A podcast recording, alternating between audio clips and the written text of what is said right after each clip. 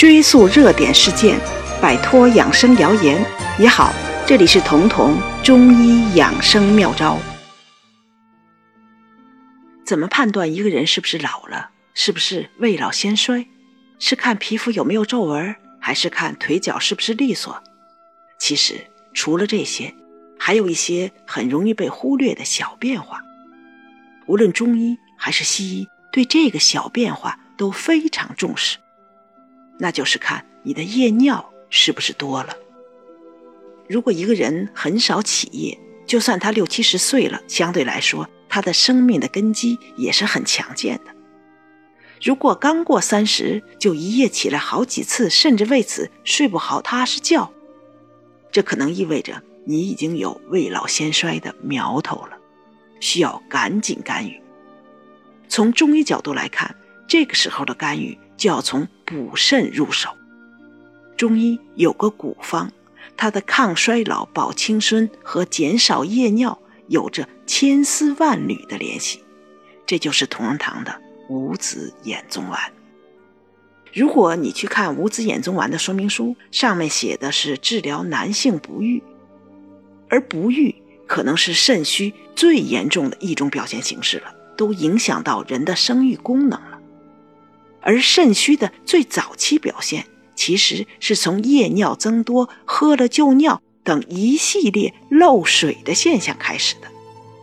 换句话说，漏水是人体变老第一个也是极易被忽略的现象，而五子衍宗丸守护的就是这个人体变老的第一道防线。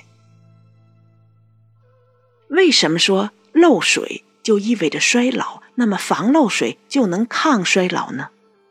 因为在三亿多年前，我们人类的祖先才从水里爬到了岸上，而适应了水生的基因，到了陆地之后，进化出了一个非常关键的功能，就是给身体保住水，要保证足够的体液，由此维持我们生命的运行。但是生物学上有个进化的铁律。越晚进化出来的功能，越容易衰退，因此人的保水功能会随着增龄、随着体质变虚而最先改变。这也就是为什么人老了、上了年纪了，鼻涕呀、口水呀、痰呀就会多，小便会清长。人虚的时候，就算是感冒，痰和鼻涕也是清晰的。而体质虚的人很容易出汗，而且汗会很多。而体质虚的女性呢，连白带都是清晰量多的，那男性就会因为体质弱、体质虚而精液稀薄、质量差，由此导致不育。简单讲，只要这个人体质虚了、年岁大了，他的所有分泌物、所有排泄物都会变得又稀又多，这就是身体的保水功能也退化了，保水功能不足了，而其中。最早的漏水是发生在泌尿系统。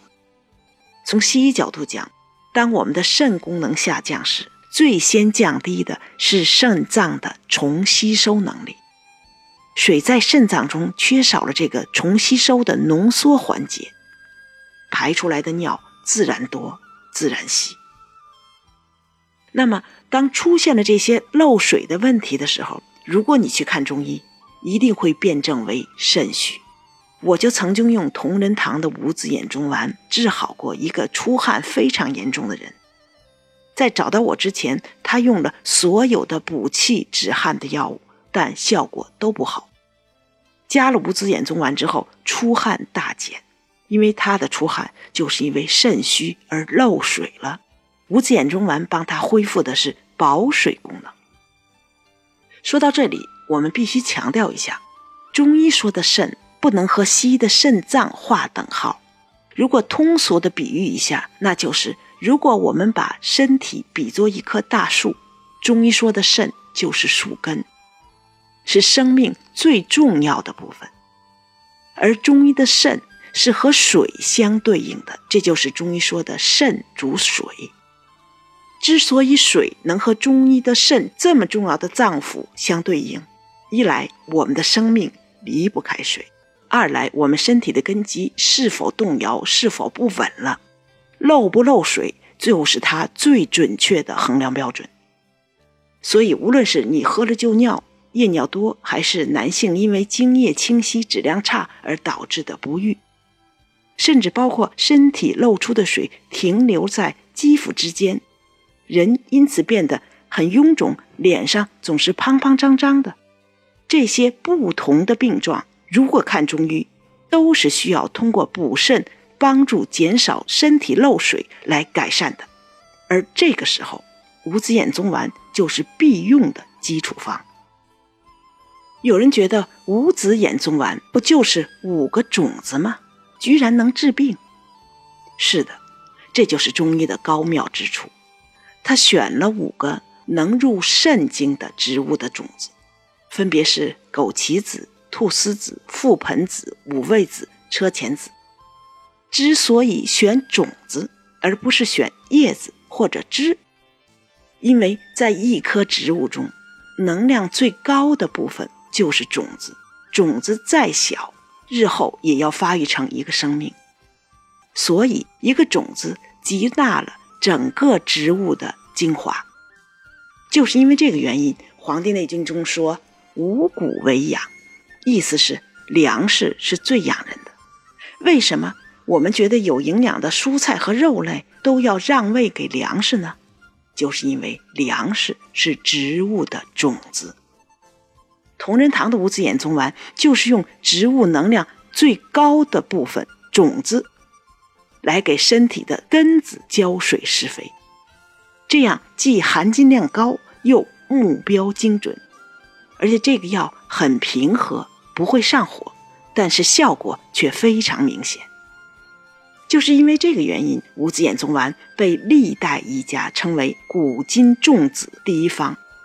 从明代开始，它就已经从治疗不育扩展到了其他范畴，包括能使肌肤润泽、能使头发乌黑等等。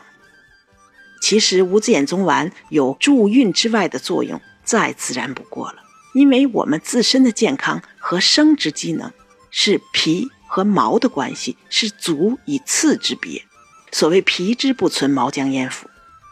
想要生殖这个功能都能发挥正常，自身一定先要健康。五减中丸能助孕，就是因为它先充实了肾中的精华，根源物质充盈了，气血也就充足了。受气血滋养的头发会更乌黑，肌肤会更润泽。那么这些都是自身气血充盈的表现，你自身气血都充盈了，生殖的功能自然也就得到了保障。而这一切都是从五子衍宗丸改善身体的漏水开始的，就是说改善你的夜尿多、喝了就尿开始的。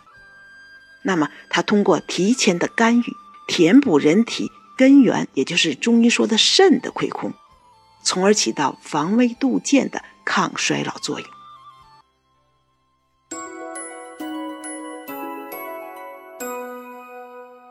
本节目由健康新同学、博吉新媒联合出品，喜马拉雅独家播放。